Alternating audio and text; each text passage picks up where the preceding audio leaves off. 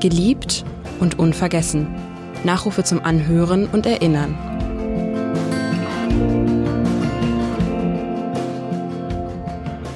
Wolf-Jürgen Wünsche, Unternehmer, Mäzen, Musikliebhaber und viele Jahre lang Vorsitzender der Opernstiftung Hamburg. Geboren am 13. März 1937 in Halle an der Saale, gestorben am 24. Dezember 2019 in Hamburg. Wie war Wolf-Jürgen Wünsche? Wer war Wolf-Jürgen Wünsche? Darüber spreche ich heute mit Jan Karan, seinem wohl engsten Freund, Unternehmer und ehemaliger Wirtschaftssenator in Hamburg. Mein Name ist Edgar Sebastian Hasse. Lieber Herr Karan, wie haben Sie vom Tod Ihres Freundes erfahren? Er starb am 24. Dezember am Heiligen Abend.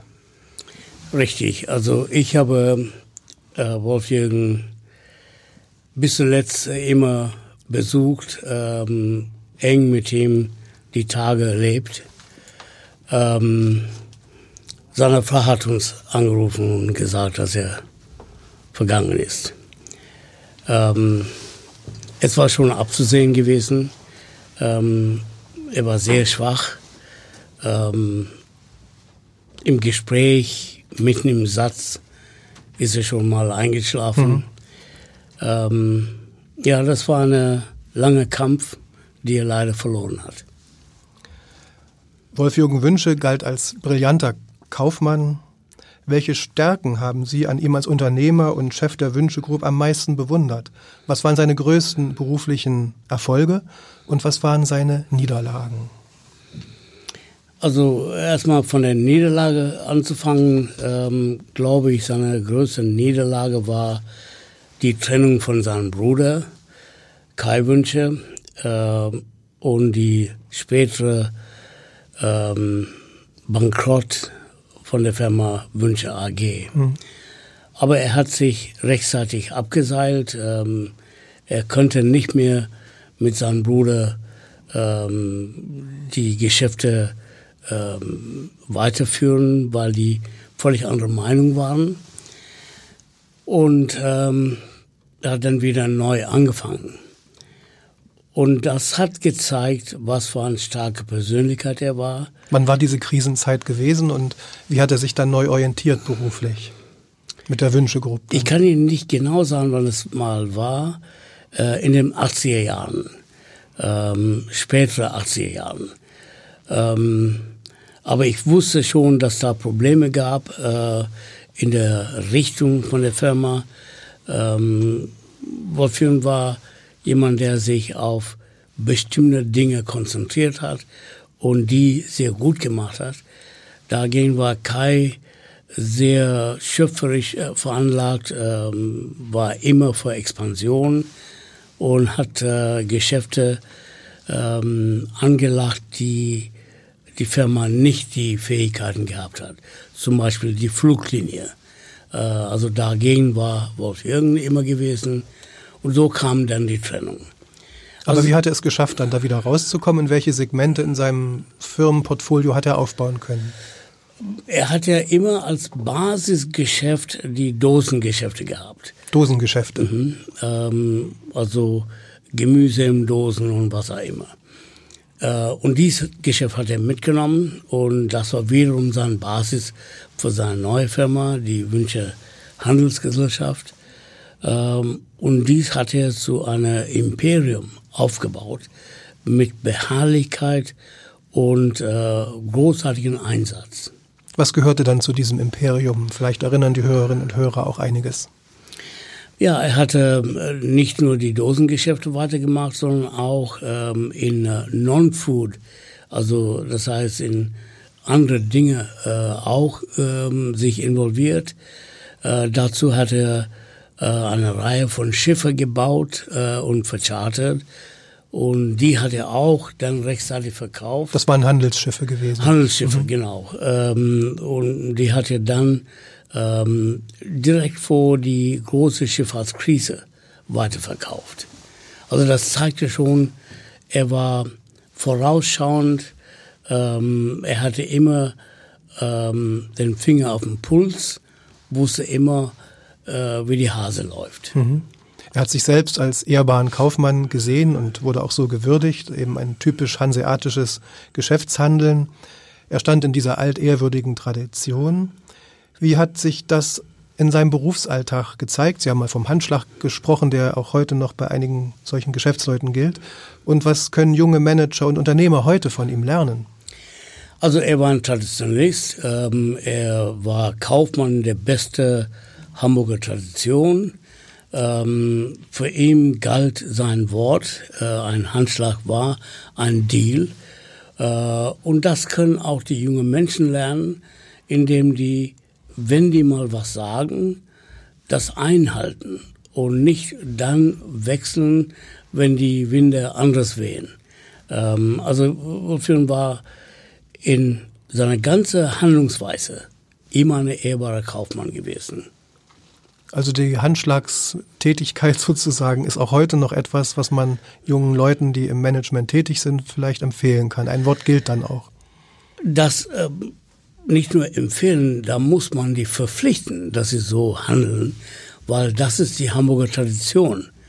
Ähm, das ist ja das, was der Hamburger unterscheidet von allen anderen mhm. Kaufleuten, wo äh, die Hanse äh, ist ja damit gegründet worden, wo die Leute Waren exportiert oder importiert haben und gesagt haben, wir zahlen und dann haben die ja bezahlt. Mhm. Ähm, und das müssen wir auch für die Zukunft bewahren.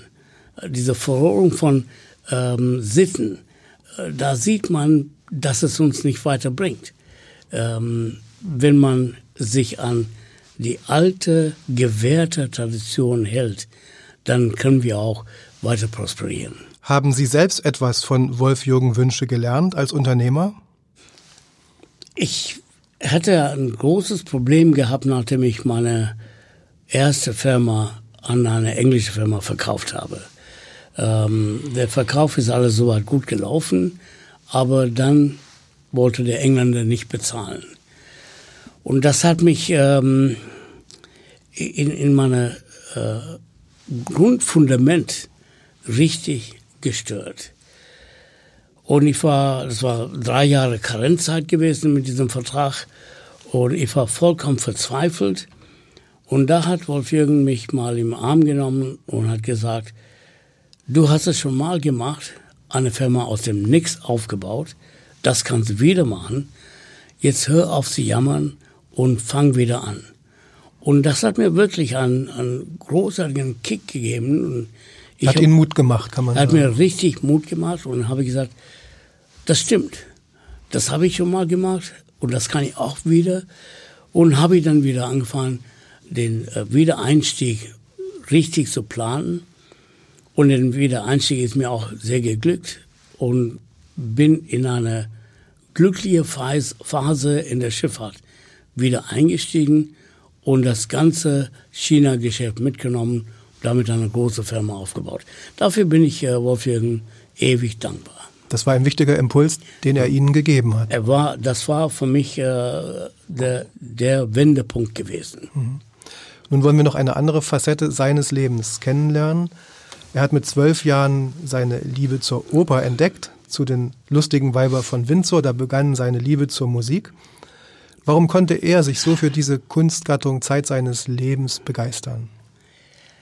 Ähm, das kann ich Ihnen nicht sagen, aber äh, ich weiß, dass er ein großartiger Kenner der Opernszene war. Er kannte Handlungen, er kannte die Sänger, er kannte äh, die Dirigenten, die tolle Opern dirigiert haben. Und ähm, er hat in mir die Liebe zur Oper geweckt.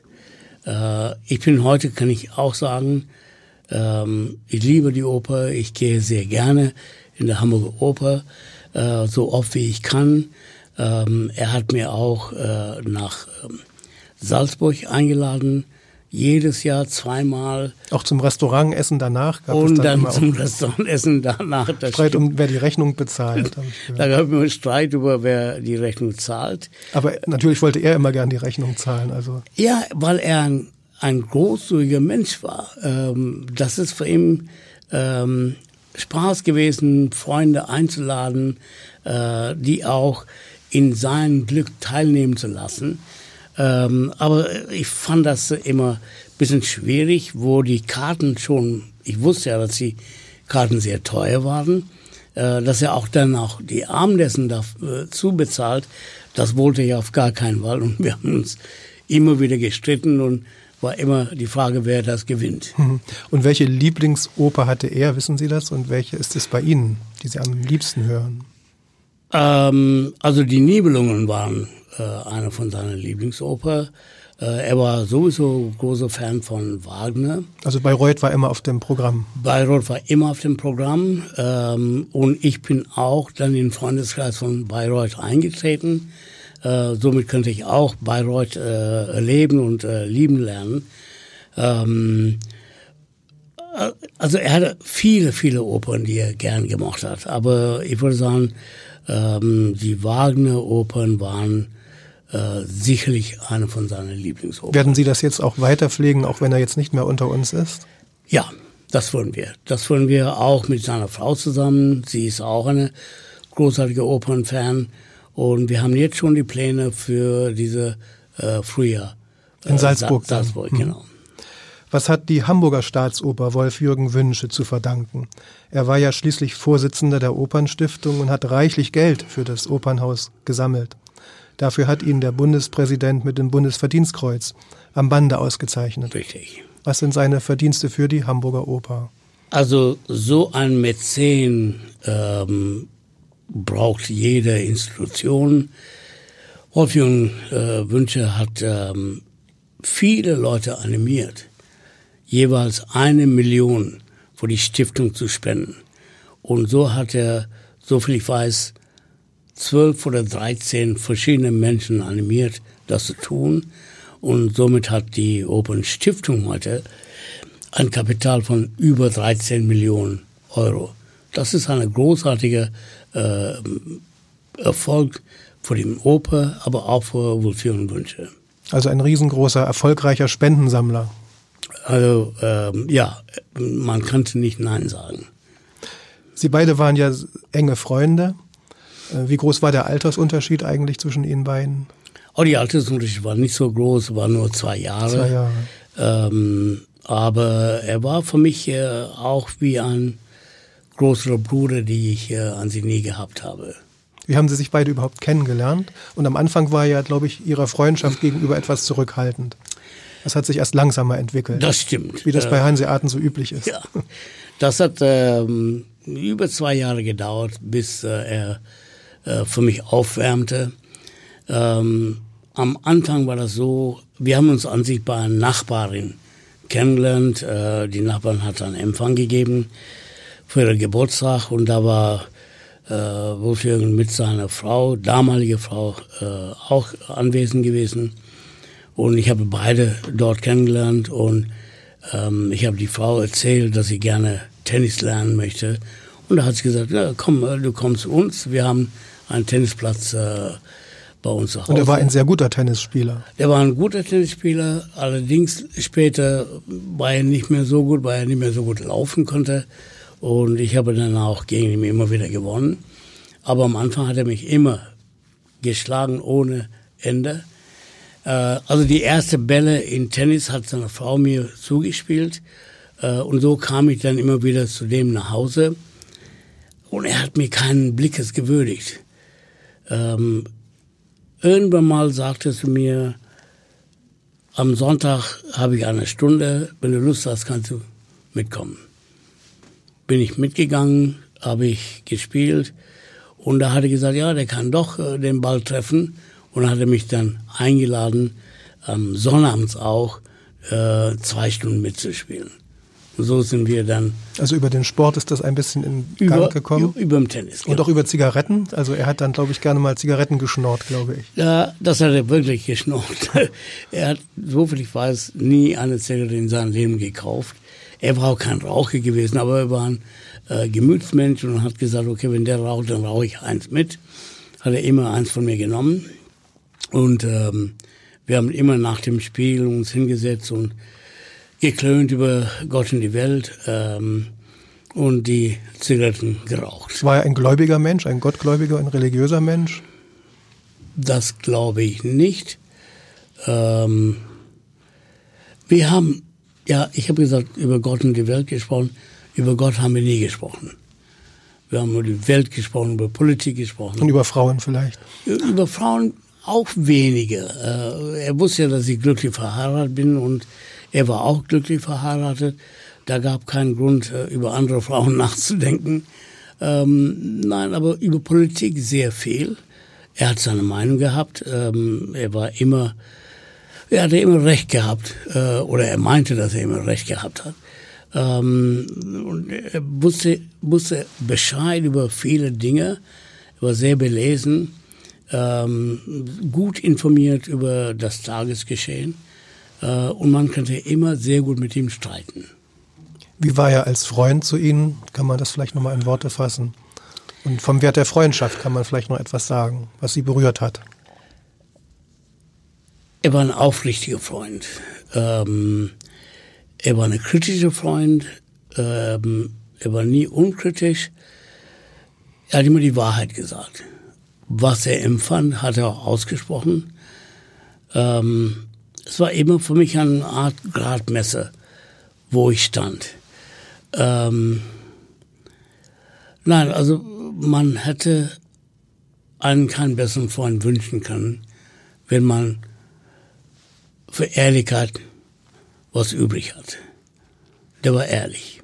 Vielen Dank, Jan Karan. Sie haben an Wolf Jürgen Wünsche erinnert.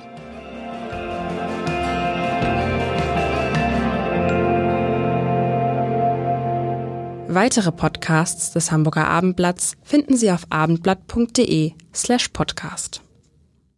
This is your invitation to the intersection of versatility and design. The kind of experience you can only find in a Lexus SUV. A feeling this empowering is invite only. Fortunately, you're invited. Experience the versatility of the complete line of Lexus SUVs and some of the best offers of the year on select models at the Invitation to Lexus sales event, now through April 1st.